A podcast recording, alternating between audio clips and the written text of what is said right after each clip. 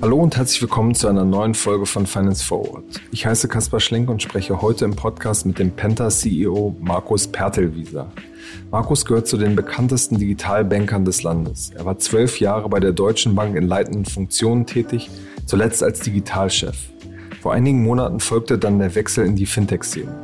Als CEO ist er bei dem Banking-Startup Penta eingestiegen, das sich mit seinem digitalen Konto an Geschäftskunden richtet. 30.000 Firmen verwenden Penta bereits. Was er nun mit dem Fintech vorhat und wie sein Wechsel in der Bankenbranche ankam, darüber haben wir im Podcast gesprochen. Hallo Markus. Hallo Kaspar, grüß dich. Markus, du bist jetzt rund 100 Tage Chef des äh, Startups Penta. Wie würdest du nach einer, nach dieser Eingewöhnungszeit deinen Wechsel aus dem Management der Deutschen Bank in die Fintech-Szene eigentlich beschreiben? Nach äh, acht Jahren, die ich ja Unternehmensberater war und zwölf Jahren im großen Konzern, war ja mein großer Wunsch, nochmal was ganz Neues zu machen, äh, unternehmerisch tätig zu sein. Und äh, der Wunsch ist bislang voll aufgegangen. Äh, bin jetzt 100 Tage bei Penta unterwegs, kannte ja Fintech äh, aus der Zusammenarbeit in meiner alten Aufgabe, äh, habe da viele spannende Aufgaben vermutet und genau so ist es gekommen. Okay. Du sagst gerade unternehmerisch, das äh, ist ja oft auch so, so, eine Floskel leider geworden. Heißt das aber in diesem Fall jetzt zum Beispiel auch, dass du beteiligt bist, dass du selber auch investiert hast, oder? Also unternehmerisch heißt äh, für mich zum einen das Unternehmen äh, tatsächlich zu führen, Strategie, Personal, aber auch äh, was natürlich meine eigene Incentivierung angeht, dass äh, für mich das ökonomisch ein attraktiver Schritt dann ist, äh, wenn eben Penta äh, Erfolg wird. Und somit ist eben mein Interesse mit dem der Investoren äh, entsprechend gleichgerichtet. Okay, also die Antwort ist ja. Du bist beteiligt. Genau. Okay. Du hast ja während deiner Zeit bei der Deutschen Bank auch schon viel mit digitalen Geschäftsmodellen ähm, zu tun gehabt. Zum Beispiel den Zinsmarktplatz hast du da mit, mit verantwortet, der, glaube ich, ganz gut funktioniert. Und das äh, Kartenstartup Juna hast du auch mit angestoßen, das ist jetzt eingestellt worden. Was waren die Schlüsse, die du daraus gezogen hast, bevor du jetzt äh, bei Penta eingestiegen bist? Vielleicht Dinge, die du irgendwie anders machen willst, mhm. lehren, die du daraus gezogen hast aus dieser Zeit? Äh, sind ein paar. Also ein Thema, was mich ja schon seit Jahren äh, umtreibt, ist das Thema der Plattformökonomie. Äh, ich denke, dass viele Industrien, wahrscheinlich nahezu alle, sich in Richtung Plattformökonomie entwickeln werden. Das war auch der Hintergrund, warum ich die Beispiele, die du genannt hast, äh, ja mit so viel Liebe und Engagement vorangetrieben habe, äh, ob nun Einlagenmarktplatz äh, als Produktplattform innerhalb vom Groß- und Konzern oder auch Juna, was ja als äh, Loyalty-Plattform angedacht war, um darum dann auch Banking-Themen dann einzubauen. Ähm, da glaube ich, äh, dass es strategisch eben sehr, sehr entscheidend ist, eine bewusste Entscheidung zu treffen. Bin ich eher ein Vertical, heißt, ich habe ein Produkt, auf das ich mich quasi spezialisiere, oder bin ich eben ein Infrastrukturanbieter auf der einen Seite, oder auf der anderen Seite liegt der volle Fokus auf dem Thema Kunden, Kundenverständnis, Kundenzugang zu den äh, ausgewählten Produkten dann zu geben. Und äh, was mich meine ganze Karriere über begleitet hat, ich war immer ein Kundenmann, immer stark aus einer empathischen Sicht drüber nachzudenken, womit kann man Kunden begeistern. Äh, das habe ich äh, ganz klar mitgenommen. Eine zweite Erfahrung, die ich eben gesammelt habe, ist, Digitalisierung kann ja zweierlei bedeuten. Zum einen, ich digitalisiere bestehendes, bestehende Prozesse, sprich ich mache das Richtige, ich mache Themen, die ich schon länger mache, ein bisschen richtiger. Oder ich gehe bewusst auf neue Themen, auf strategischen Wetten, das Richtige zu tun.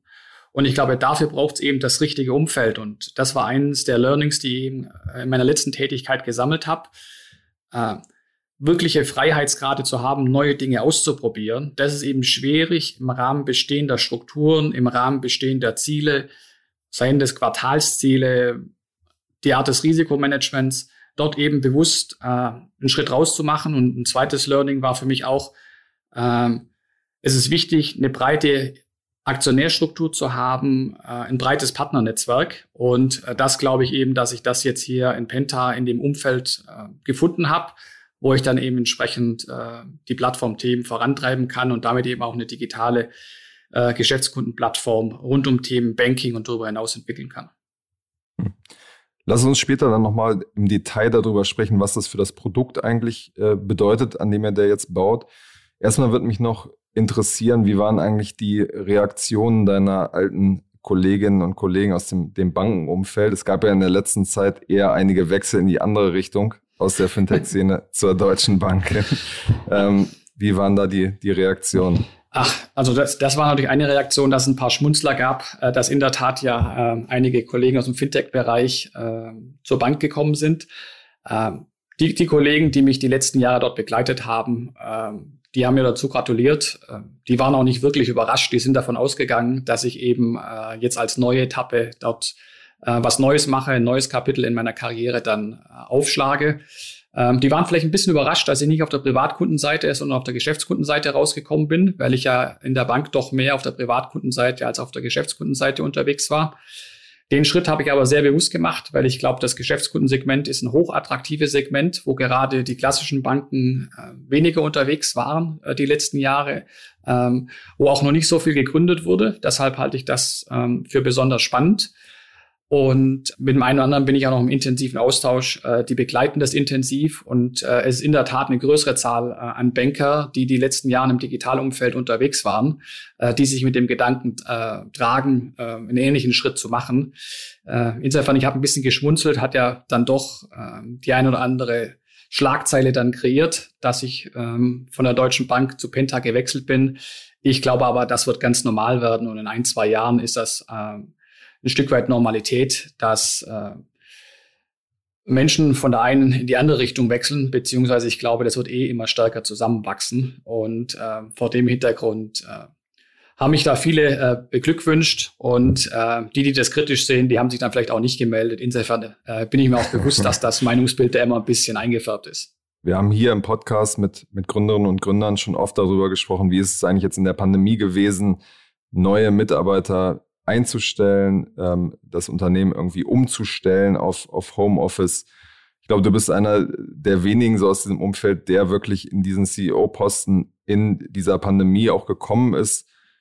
Wie war das? Also wie, wie hast du es geschafft, dich diesem, diesem Unternehmen zu, zu nähern? Also das war natürlich äh, auch für mich eine komplett neue Erfahrung, äh, komplett virtuell zu arbeiten. Du sprachst an, 100 Tage, äh, die habe ich jetzt in der Tat äh, hinter mir. Das waren 100 Tage komplett virtuell. Unsere beiden Büros äh, in Berlin und Belgrad ähm, sind nach wie vor geschlossen. Äh, in Belgrad kommen die Kollegen äh, und Kolleginnen verstärkt wieder ins Büro zurück. Insofern waren alle persönlichen Kennenlernen, nicht nur mit den äh, Mitarbeitern, auch mit den Geschäftspartnern, mit den Investoren, war alles eben über Video. Mein Blick darauf, das hat viel, viel besser geklappt, als wenn du mich davor gefragt hättest, äh, wie ich denn glaube, ähm, dass sowas funktioniert. Ähm, Gerade Tagesgeschäft geht aus meiner Sicht äh, sehr, sehr gut virtuell zu managen. Wenn man dann einen Strategiedialog beginnt, äh, da wäre es natürlich schon besser, wenn man auch mal ein Offsite machen kann, mal ein paar Stunden äh, da miteinander in einem Raum sitzen kann. Äh, das leidet natürlich ein bisschen, äh, aber geht natürlich trotzdem. Und ich glaube, gerade das Thema, was am schwierigsten ist, virtuell zu machen, ist, sind so eher die, die weicheren Themen, die Kultur des Unternehmens weiterzuentwickeln, Wertediskussionen äh, zu führen, aber auch natürlich Interviews äh, von neuen Mitarbeiterinnen, Mitarbeitern dann zu machen. Ähm, weil sowas wie Körpersprache, wenn man am Ende dann nur, äh, sagen mal, Schulter aufwärts äh, sieht, äh, ist natürlich aus meiner Sicht äh, deutlich schwieriger, als das äh, äh, herkömmlicherweise dann, äh, dann gehen würde. Aber gut, gab ja keine Alternative dazu. Äh, insofern äh, haben wir da Wege gefunden, das zu machen, äh, haben auf der Recruiting-Seite äh, viele Fortschritte gemacht, äh, haben uns eine neue Strategie äh, gegeben. Ähm, insofern sind wir da den Be Beweis angetreten, dass wir uns auch in dem Umfeld gut bewegen können. Und ähm, als Startup hat man ja nicht wie Banken den Anspruch, Technologieunternehmen zu werden, sondern wir sind ja ein Technologieunternehmen mit Banking-Know-how. Ähm, und ich glaube, auch da kann man da durchaus eine Chance drin sehen, sich dann eben schneller entwickeln zu können, als das vielleicht für den einen oder anderen, der noch viel stärker auf diese tradierte Strukturen und Prozesse aufsetzt. Wie nähert man sich denn so einem Unternehmen? Ich meine, man kennt ja die, die Leute dann einfach, diesen, diesen Austausch auf dem Flur hast du ja im Grunde genommen mit vielen noch nicht gehabt. Wie, wie lernt man so ein Unternehmen dann überhaupt kennen und die, die einzelnen Leute? Also äh, kommunizieren, kommunizieren, kommunizieren. Ich denke, das ist in der Pandemie nicht anders äh, als davor. Was natürlich wegfällt, das sind die zufälligen Kontakte, die zufälligen Beweg äh, Begegnungen. Insofern, als ich bei Penta gestartet bin, habe ich mir mit ähm, allen ähm, Führungskräften der ersten und zweiten Ebene eine Stunde Zeit genommen, habe mit allen gesprochen, wer sie sind, was sie umtreibt, seit wann sie bei Penta sind, warum sie bei Penta sind, was aus ihrer Sicht äh, die nächsten Schritte für Penta sein sollen. Ähm, das waren über 20 Gespräche. Ähm, das hat mir ein sehr, sehr gutes erstes Bild ähm, gegeben, wie international, äh, wie divers äh, Penta dann tatsächlich ist. Ähm, lustigerweise habe ich eine zweite Perspektive bekommen, so eher aus der Kundensicht. Es haben sich viele äh, ehemalige Kollegen aus meiner McKinsey-Zeit bei mir gemeldet, die lustigerweise alle Penta-Kunden waren. Die haben mir alle ihre Perspektive gegeben, warum sie sich für Penta entschieden haben und was sie an dem Produkt toll finden äh, und was sie für Verbesserungsvorschläge hätten. Und selbst hier ähm, aus dem privaten Umfeld, aus dem Sportverein meiner Söhne, äh, war der eine oder andere Penta-Kunde dann mit, äh, mit dabei. Ähm, das war eine zweite Perspektive. Und äh, die dritte war natürlich, äh, dass ich intensive Gespräche mit den verschiedenen Investoren geführt äh, habe, ähm, und äh, last but not least, äh, der eine oder andere CEO aus dem Startup-Umfeld in Berlin, äh, mit dem habe ich ja früher zusammengearbeitet, äh, freundschaftlich verbunden. Äh, und auch da gab es nochmal, sagen wir mal, den ganz guten zusätzlichen Blick mit drauf. Und ansonsten, glaube ich, ist es einfach doing on the job. Ähm, viele Gespräche führen, viele Meetings machen, ähm, morgens Stand-up, Check-in und ähm, dann ist das aus meiner Sicht, äh, ist das gut gegangen. Also wie gesagt, anders wäre es besser gewesen. Ähm, aber jetzt ist die Vorfreude umso größer, wenn wir dann aus meiner Sicht äh, hoffentlich äh, nach den Sommerferien, wenn wir die Büros wieder öffnen und dann zusammenkommen. Und ich glaube, das ist dann auch nochmal spannend, äh, Leute dann zum ersten Mal zu treffen, mit denen man schon so oft gesprochen hat. Äh, das ist, glaube ich, auch eine Erfahrung, äh, die man im Leben noch nicht gemacht hat.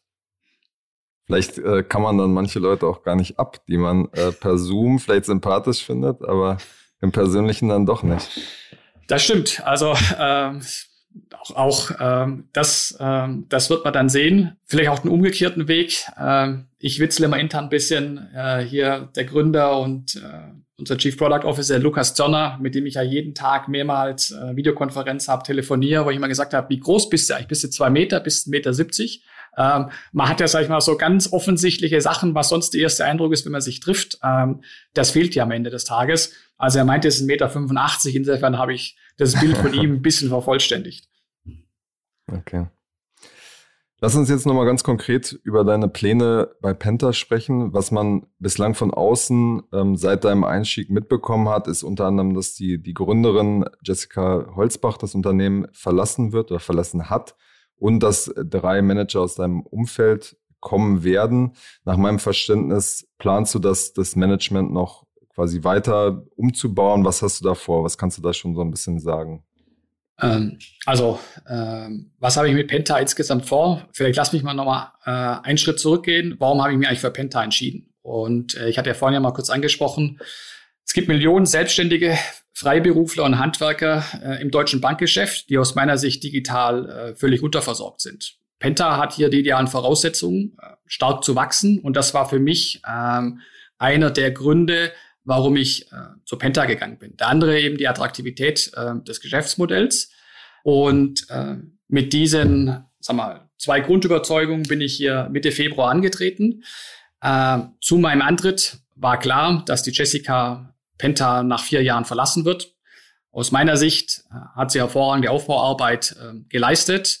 Und äh, deshalb war das klar, dass das Thema Strategie auf der einen Seite, Wachstum auf der anderen Seite, aber auch, äh, wer ist die Führungsmannschaft, eben eine der Kernaufgaben von, äh, von Anfang an ist von mir, das neue Team dann dort äh, zu erweitern, zu bauen. Äh, zum einen vor der, vom Hintergrund der Strategie, vom anderen aber auch, wenn es dann stärker Richtung Regulatorik geht, ebenso diese äh, zwei Dimensionen von digital Wachstum auf der einen Seite und äh, robusten Prozessen und Regulatorik auf der anderen Seite. Und vor dem Hintergrund äh, bin ich froh, dass wir mit Markus Steif und mit dem Max Riege zwei Kollegen äh, gewinnen konnten, die zum einen eben Erfahrung haben im Aufbau von, äh, von neuen Unternehmen, die Bankexpertise mitbringen äh, und die uns auch dann helfen werden, wenn wir Richtung äh, E-Geldantrag im zweiten Halbjahr dann, äh, dann quasi gehen werden.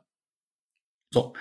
Äh, der CTO, der Philipp, ist ja interimistisch mit, äh, mit dabei. So, das werden die nächsten Wochen dann zeigen, ob er dann dauerhaft bei uns dazustoßen wird ähm, oder ob wir da zu einer anderen Lösung kommen werden. Aber ich glaube, das ist, äh, das ist ein ganz normaler Prozess, dass äh, es dort von Zeit zu Zeit eben dann zu Veränderungen äh, dann quasi kommen wird. Insgesamt, äh, meine Kernpriorität ist das Thema Talent Acquisition, nicht nur auf der Geschäftsleitungsebene, sondern natürlich auch auf den Ebenen drunter, weil nur dann können wir entsprechend wachsen. Hm. Du hast jetzt gerade selber schon gesagt, äh, erste und zweite Führungsebene seien so divers. Ähm, das ist jetzt, wenn man sich das äh, C-Level anguckt, nicht der Fall. Gerade Jessica, die geht. Ähm, das ist ja jetzt eine Kritik, die schon auch äh, kommt. Also, ja, äh, ich bin immer ein bisschen überrascht, äh, wie hierarchisch dann doch immer da drauf geblickt wird, weil das hätte ich eher erwartet äh, von klassischen Konzernen, das ist C-Level, erste Ebene, zweite Ebene. Äh, wenn wir Geschäftsleitungssitzungen haben, äh, wir machen das im größeren Kreis, äh, weil ich eben gerade glaube, dass es wichtig ist, die unterschiedlichen Perspektiven dann dort mit, äh, mit dabei zu haben. Ähm, auch gerade äh, Kolleginnen und Kollegen, die da länger mit dabei sind. Und ähm, wenn du die erste und die zweite Führungsebene nimmst, äh, und auf das Thema äh, Gender Diversity ansprichst, da haben wir knapp 40 Prozent äh, Frauen. Ähm, sehr, sehr international, äh, um nicht zu sagen, ähm, da ist kaum jemand, äh, also ist kaum eine deutsche Frau mit dabei. Ähm, ich glaube aber grundsätzlich, äh, wenn wir nach den besten Talenten ausschauen, äh, ist Diversity viel breiter zu sehen. Da ist eben äh, das Nationalitätsthema mit dabei. Ich glaube aber auch gerade, dass es super wichtig ist, unterschiedliche berufliche Backgrounds mit dabei zu haben. Und das war eben einer der Themen, äh, wo ich sehr, sehr positiv überrascht war, äh, wie breit und wie vielfältig Penta da aufgestellt ist. Ich meine, es geht da bei der Betrachtung ja, glaube ich, gar nicht so stark um die, den hierarchischen Gedanken, sondern schon um den Gedanken, für was repräsentiert die Firma nach außen? Wie, wie zeigt sie sich nach außen? Und gerade wenn man sich, sage ich mal, von, von den etablierten Playern ab ähm, abgrenzen will. Und dann ist sozusagen das, das Führungsteam trotzdem ja relativ, relativ alt, relativ weiß, relativ männlich. Dann sozusagen fragt sich, ist, wird dieser Spirit, gibt es da wirklich eine Veränderung? Der gesamten Fintech-Branche wird es auf alle Fälle gut tun, wenn wir äh, die Diversity äh, erhöhen. Das steht aus meiner Sicht äh, außer Frage. Ähm, das Ziel, wenn es zu weiteren Veränderungen kommt, äh, dort äh, die Diversity weiter zu erhöhen. Das steht ganz klar oben auf der Agenda. Für mich ist es nur wichtig, auch den Blick reinzuhaben, welche Kolleginnen und Kollegen sind im Unternehmen. Und da habe ich eben viele äh, tolle Kolleginnen gefunden. Und ich finde es einfach wichtig, nur zu sagen, ja, jetzt muss jemand von außen kommen, sondern aus meiner Sicht ist es mindestens genauso wichtig, eben intern äh, die äh, männlichen und die weiblichen Talente äh, zu entwickeln. Und da sind aus meiner Sicht äh, hervorragende Kolleginnen mit dabei, wo wir uns jetzt auf den Weg äh, gemacht haben. Und äh, ob das dann extern oder intern der Zugang ist, das hängt natürlich auch ein Stück weit von der, äh, von der Funktion ähm, äh, dann ab und auch sagen wir, von den Kandidatinnen, die dann zur Verfügung stehen. Ähm, ich glaube aber gerade, ähm, wenn man hier im SMI-Segment unterwegs ist, äh, dann ist auch das Segment als solches unheimlich divers. Man hat Handwerker, man hat Gründer, ähm, äh, man hat Freiberufler, man hat mittlere Unternehmen und gerade um in diesen Zielgruppen äh, dann äh, realisieren zu können, glaube ich, ist es super wichtig, eben dann auch Vertreter aus den einzelnen Zielgruppen dann im Unternehmen zu haben. Und ich glaube, äh, wenn man heute drauf schaut, hat man ja einen starken Fokus auf das Thema Gründer. Und klar, äh, ein Großteil der Kunden, die Penta heute hat, sind ja auch Gründer. Aber wenn in Richtung Wachstum gehen und sagen, wir wollen einzelne Zielgruppen viel stärker erschließen, dann ist es, glaube ich, wichtig, nicht nur drauf zu schauen, ich brauche eine Geschäftsleitung, äh, nur Kolleginnen und Kollegen, die aus dem Gründerumfeld kommen. Und ich meine, mit dem Lukas Zonner, mit dem Igor Kuschner haben wir zwei, äh, die fast vom ersten Tag mit dabei sind, die genau dieses Gen haben, was für uns äh, super wichtig ist. Mir ist eben genauso wichtig, dass wir eben die Breite der Klientel vor Augen haben, um dann eben auch die Veränderung und das weitere Wachstum dann hinzubekommen. Die drei neuen Kollegen haben ja eher so einen, so einen Corporate-Hintergrund. Inwiefern stellst du auch bei dieser Mischung, die du gerade beschreibst, inwiefern stellst du da sicher, dass, dass so ein Startup-Spirit nicht verloren geht? Also ich glaube, äh, zu sagen, wenn jemand äh, aus dem Großkonzern kommt, ist er automatisch Corporate und wenn er aus einem Startup kommt, ist er automatisch Startup. Das springt natürlich viel zu kurz. Zum, äh, zum Zweiten äh, ist es ja, glaube ich, genau die äh, Mischung, die man dann in der Geschäftsleitung hat, äh, dass man eben diese unterschiedlichen äh, Backgrounds äh, hat. Äh, wenn du auf die zwei Kollegen ansprichst, äh, die ja jetzt äh, bei uns fest eingestiegen sind, der eine hat davor Verimi aufgebaut. Äh, das ist jetzt zwar corporate finanziert, ist aber ein Unternehmen, was ja mit null Mitarbeitern vor drei Jahren äh, dann begonnen hat. Äh, der ist Jurist vom Hintergrund und kann dann damit natürlich viele Themen abdecken, äh, die wir heute bei Penta schon haben und die wir morgen mit, äh, mit dazu bekommen. Und jemand, der eben äh, diese Expertise hat, aus dem Startup-Umfeld, reinen Startup-Umfeld zu finden, ist aus meiner Sicht äh, nahezu unmöglich. Also insofern ähm, ist das äh, immer vor dem Hintergrund der Aufgabe dann auch tatsächlich zu, äh, zu, äh, zu sehen. Deshalb, äh, wie, be wie behält man den Spirit? Ähm, wir haben dem Zuge ja auch wir, weitere Kolleginnen und Kollegen reingeholt. Äh, die neue Marketingleiterin kam von Trivago. Das ging dann leider unter äh, in der Berichterstattung äh, zu den Kollegen, die quasi mit dazu kamen. Ähm, und auch sonst haben wir aus meiner Sicht jetzt in den nächsten Monaten noch tolle Zugänge äh, im Data-Bereich, im Customer Research-Bereich. Äh, wir haben einen neuen äh, Chefdesigner unter Vertrag genommen, äh, die, sag ich mal, äh, aus dem Startup-Umfeld äh, dann kommen, weil natürlich in dem Bereich äh, der, der Kandidaten und der Talentpool viel, viel besser ist, äh, hier im Startup-Bereich äh, zu gucken. Äh, insofern war ich noch nie ein Freund zu sagen, und es muss hier einer aus dem Corporate-Umfeld und hier einer aus dem Startup-Umfeld kommen. Und äh, grundsätzlich bin ich eh der Meinung, äh, man hat ja manchmal so den Eindruck in der Diskussion, man wird Corporate dadurch, dass man jemanden aus dem Corporate-Bereich einstellt. Das ist aus meiner Sicht auch ein großer Irrglaube. Äh, man wird dadurch Corporate, indem man wächst, indem einfach nicht mehr zehn Mitarbeiter, die 100 Kunden betreuen sind, sondern man wächst zu 100 Kunden, zu 500 Kunden. Äh, und dann müssen wir auch entsprechende Strukturen bilden, äh, um entsprechend weiter skalieren zu können. Äh, und da bin ich mit der Mischung, die wir im Unternehmen haben, sehr, sehr zufrieden. Ein Hauptpunkt für, für ein Startup gerade in dieser Entwicklungsphase ist ja das Produkt und wie gut es funktioniert, wie gut es ankommt. Ähm, ihr habt ja jetzt in den letzten Monaten zum Beispiel eine Kooperation mit, mit Datev ähm, verkündet und eingebunden. Was planst du da jetzt ganz konkret? Wie soll es weitergehen? Maßgabe ist das, äh, was die Kunden wünschen. Innovationen werden bei uns äh, von den Kunden gemacht. In der Tat äh, das Feedback der Kunden ist super. Äh, wir messen ja hier sehr, sehr intensiv den Net Promoter Score äh, mit einem Wert von jenseits der 50. Da sucht ja eine Finanzdienstleistungsbranche ihresgleichen und maßgeblich für diesen Net Promoter Score von 50 ist ja zum einen unser eigener Kundenservice, ähm, zum anderen natürlich sehr, sehr stark das Produkt. Kern des Produktes heute ist insbesondere alles rund um Daily Banking, also sprich Konto, Karte, Zahlungsverkehr, das, was eben äh, viele äh, Freiberufler, Selbstständige und kleine Betriebe äh, brauchen äh, in ihrem Tagesgeschäft. Äh, das werden wir jetzt äh, im Kern des Produktes, äh, werden wir ein Dispo äh, noch einführen, werden noch die virtuelle Karte mit dazu bauen. Äh, Apple Pay wird es äh, im nächsten Quartal geben. Damit haben wir aus meiner Sicht äh, das Thema Daily Banking äh, umrundet ähm, und denken dann eben im Sinne der Produktstrategie über zwei weitere Layer nach, und zwar nach äh, Daily Banking, dann Open Banking und Beyond Banking. Äh, was meine ich damit? Äh, auf der Open Banking Seite werden wir eben in das Thema äh, Kreditangebot stärker reingehen und an das Thema äh, Einlagenmarktplatz. Ähm, das wollen wir mit Sicherheit nicht selbst bauen. Unsere Stärke ist ja das Thema Horizontal, sprich Plattform, Kunden Zugang zu geben. Da haben wir bereits erste Kooperationen, da werden weitere mit äh, dazukommen. Und mit dem Thema Datev äh, ist ja eine der Anwendungen, die von den Kunden sehr, sehr geschätzt werden, weil am Ende ist damit Zettelwirtschaft äh, Vergangenheit. Man kann ja sehr bequem, einfach, intuitiv sein Ausgabenmanagement, äh, sein Rechnungsmanagement machen, Spesenmanagement und auch die Zusammenarbeit mit dem Steuerberater dann äh, stark automatisieren. Und was eben oben drüber steht, ist, wir wollen der digitale CFO unserer Kunden werden, denn Geschäftskunden, die lieben ihr, Hand, äh, lieben ihr Handwerk oder sind gute Ärzte, hervorragende Architekten. Betriebswirtschaft ist häufig nicht eine Herzensangelegenheit und genau äh, den Partner wollen wir dann äh, für unsere Kunden noch stärker sein. Hm.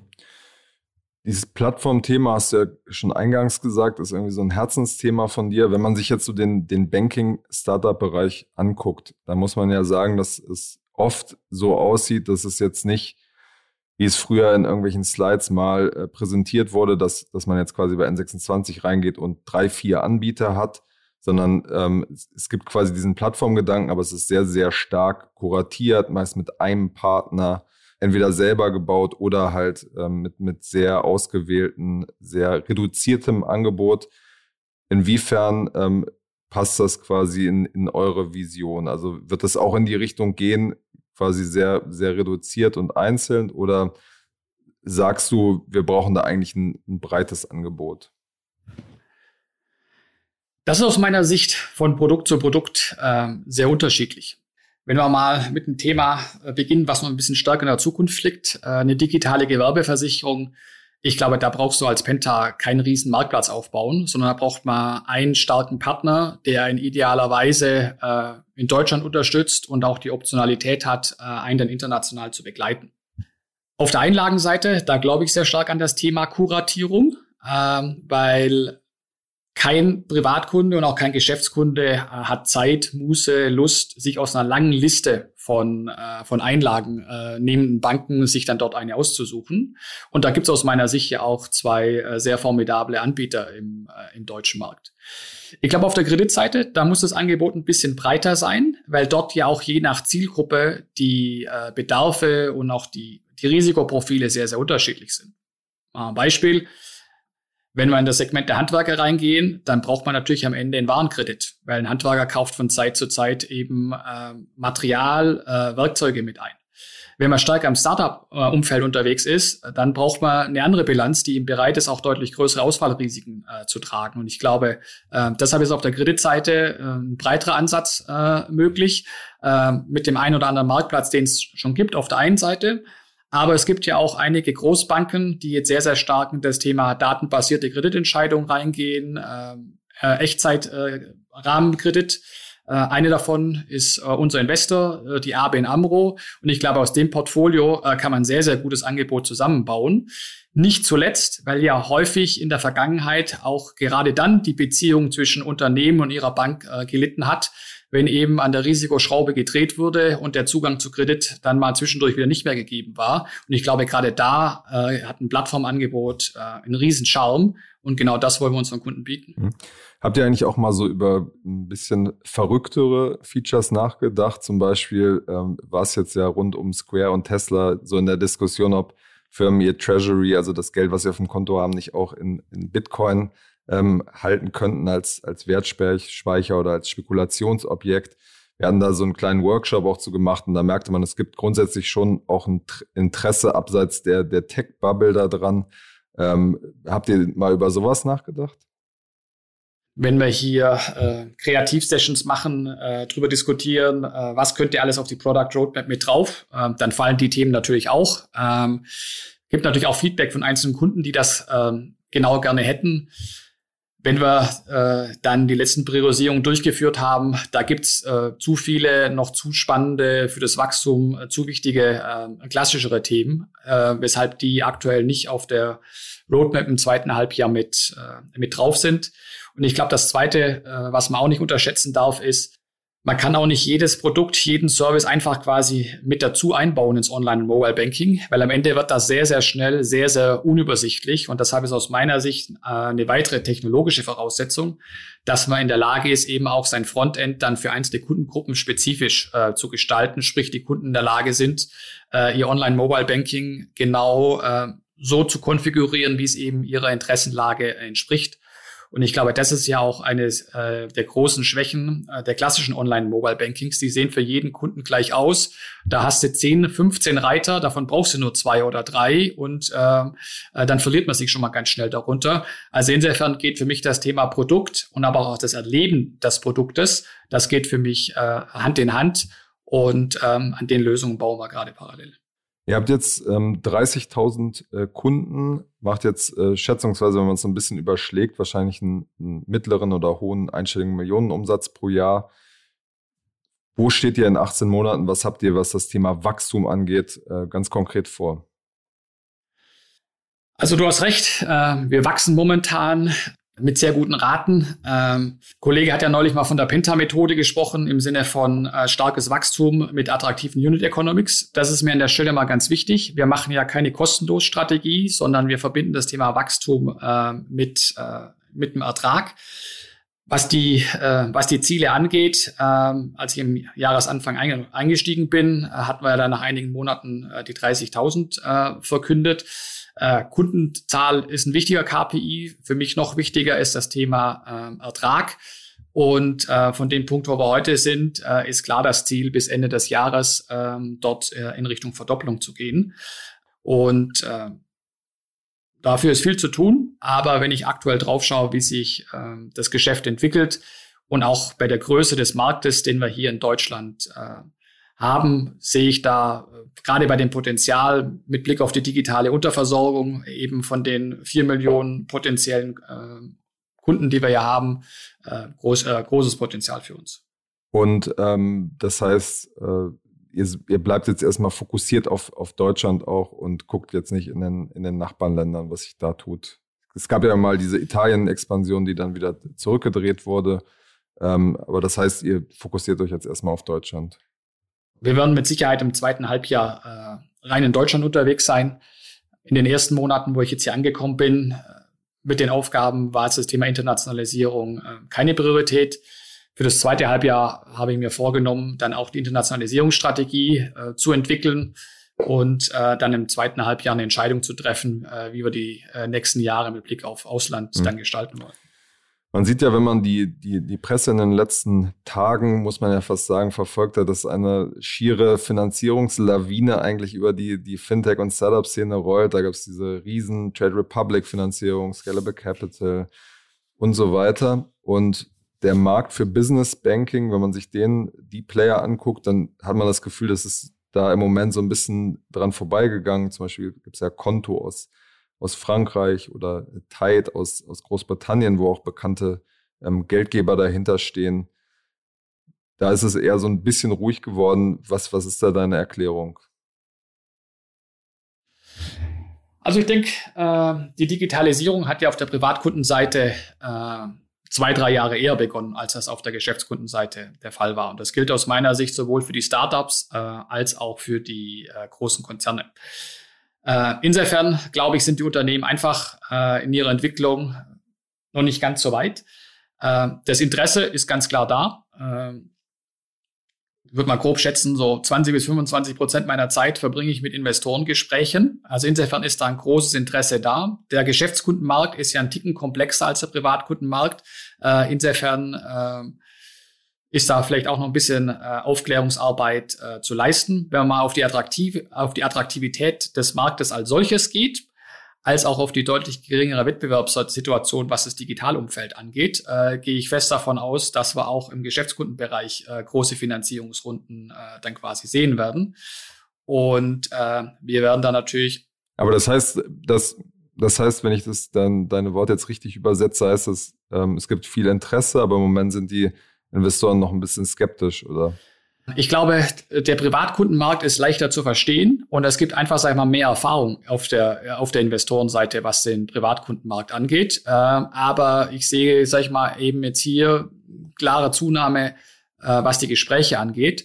Und ähm, was jetzt gerade die, äh, was jetzt die Ertragssituation angeht, ähm, sind wir aus meiner Sicht auf einem sehr guten Pfad. Und es gibt ja auch den einen oder anderen auf einer europäischen Ebene, der ja auch schon eine ordentliche Revenue-Basis sich quasi erzielt hat. Und, ich, und gerade wenn man die dann vergleicht mit den äh, großen äh, Unicorns auf der stärker auf der privaten Seite, spricht aus meiner Sicht da gar nichts dagegen. Äh, Im Gegenteil, dass wir auch dort größere Runden sehen werden. Und so wie wir da, wie das Privatkundengeschäft äh, disruptiert wird, wird aus meiner Sicht auch das Geschäftskundengeschäft äh, dann, äh, dann disruptiert. Insofern glaube ich, äh, würde ich jetzt nicht daraus schließen, weil in den ersten größeren äh, oder ganz großen Runden, die wir gesehen haben, dass er auf der Privatkundenseite war, dass das heißt, dass es nicht auf der Geschäftskundenseite kommt. Das ist aus meiner Sicht äh, einfach darin begründet, dass die Geschäftskunden Digitalisierung einen Ticken später begonnen hat als auf der Privatkundenseite. Hm. Das heißt, du meinst, es gibt also eine Art Verzögerung von ein, zwei Jahren. Also ob es jetzt ein, zwei Jahre sind, äh, da will ich jetzt mal mich zu keiner Prognose hinwagen, aber ich würde auf alle Fälle äh, das, äh, sag mal, grundsätzlich so sehen, wie du das gesagt hast. Hm. Wie, wie seht ihr euch denn allgemein ähm, im Vergleich zur Konkurrenz? Es gibt ja schon die angesprochenen äh, Konto und Tide ähm, und es gibt dann zum Beispiel Finom, äh, aus, äh, die auch jetzt kürzlich gestartet sind und es gibt First äh, und damit auch einen Konkurrenten von deinem, von deinem alten Arbeitgeber. Wie, wie siehst du euch da aufgestellt?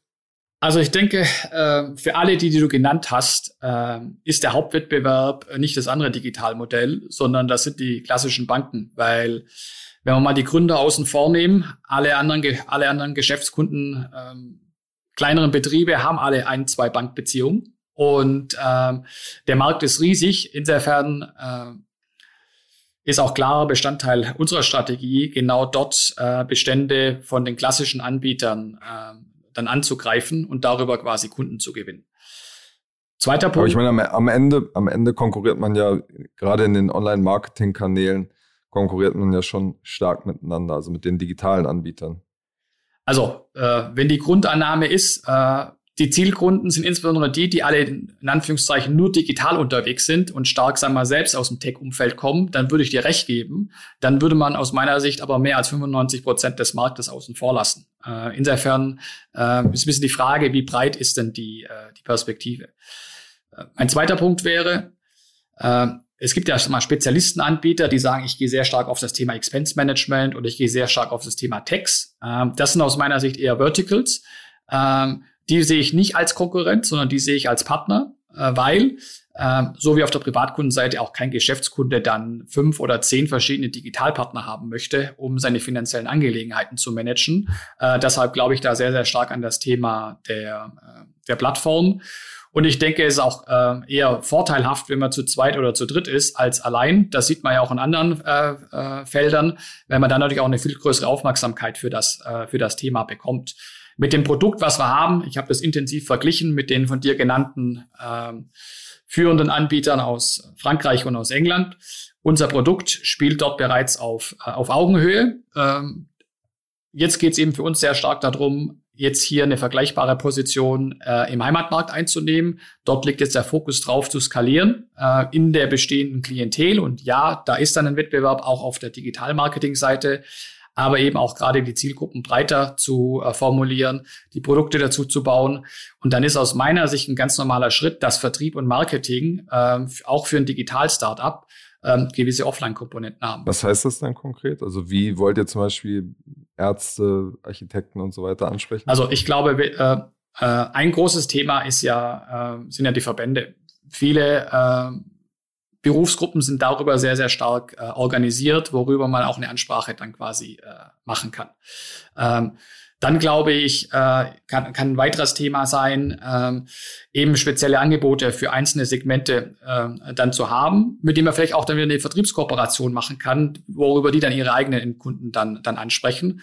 Und äh, ich glaube, ein digitales Konto hat einen riesen Vorteil, weil das klassische Konto bei allen physischen Vertriebsorganisationen ja überhaupt nicht äh, gemocht wird weil es relativ aufwendig ist, um es dann abzuschließen.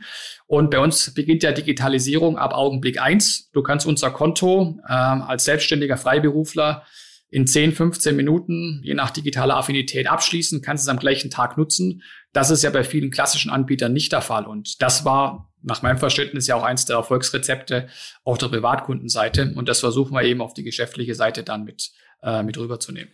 Zum Abschluss vielleicht nochmal die Frage, wenn wir uns jetzt irgendwie in einem Jahr ähm, nochmal widersprechen, wo steht ihr dann vielleicht auch ganz konkret, jetzt nicht nur Verdopplung, sondern vielleicht auch konkrete Zahlen, dass man dann sich zusammensetzen kann und sagen kann, ähm, hat das funktioniert, was wir uns vorgenommen oder nicht?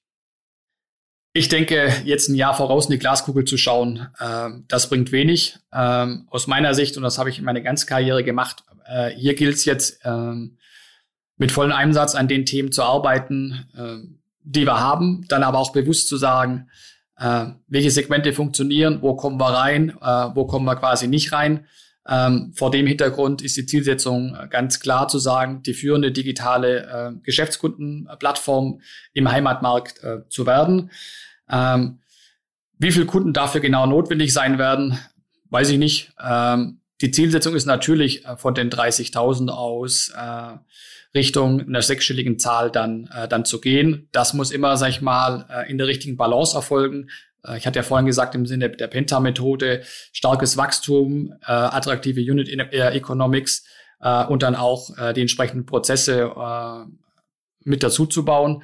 Äh, das ist ganz klar die, die Zielsetzung. Und ähm, wir waren ja, sagen wir mal, schon ein Stück weit dann äh, expliziter, indem wir gesagt haben, Mensch, jetzt haben wir 30.000 Kunden erreicht. Ich weiß ja auch immer, dass das stark äh, interessiert. Äh, ich habe aber auch die Erfahrung gemacht, äh, wenn du dann fünf Ziele nennst und hast du vier erreicht, dann wirst du immer nach dem fünften gefragt, äh, warum du das nicht gemacht, warum du das fünfte nicht erreicht hast.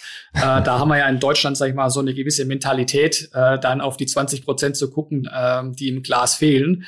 insofern möchte ich da jetzt keinen unnötigen Druck auf die Organisation ausüben, sondern den Freiraum dann, dann behalten. Und meine Erfahrung ist immer, wenn man jeden Tag arbeitet und versucht, das Beste zu erreichen, dann kommt hinten auch immer was raus, was relativ nah am besten dran ist. Ja. Wobei man, äh, wo du das ansprichst, es wird ja oft genannt, dass äh, die deutschen Medien das immer so negativ ist. Gerade die Digitalszene kann sich, glaube ich, in den letzten Wochen ähm, nicht beschweren, was, was äh, die positiven Spins angeht, oder? Es ist absolut. Da hat aber auch kaum einer eine Zahl genannt, wo er in zwölf Monate ist. Ähm, insofern, ähm, äh, glaube ich, gehört auch das mit äh, dazu. Aber Klar. du hast natürlich vollkommen recht. Ich meine, das ist ja auch äh, der Reiz, jetzt hier im Startup äh, zu arbeiten. Ähm, eben zu sagen, naja, ich probiere drei Sachen und wenn eine richtig gut funktioniert, ist es prima. Und ich glaube, das ist ja auch ein großer Unterschied, ob du in der Digitalszene bist oder, oder ob du eben äh, in eher einem Großkonzern, und das gilt aus meiner Sicht industrieübergreifend, unterwegs bist. Äh, da ist eher wichtiger, äh, keinen Fehler zu machen, äh, wo ich immer sage, da machst du dafür aber vielleicht viel Falsches. Und äh, deshalb, glaube ich, ist es viel wichtiger, das Richtige zu machen. Uh, und da ist, glaube ich, in der Szene in den letzten Monaten, Jahren äh, viel gemacht worden. Alles klar, vielen Dank, Markus, für deine Zeit und bis zum nächsten Mal bei Finance Forward. Ja, Kasper, herzlichen Dank, bis bald. Danke. Tschüss.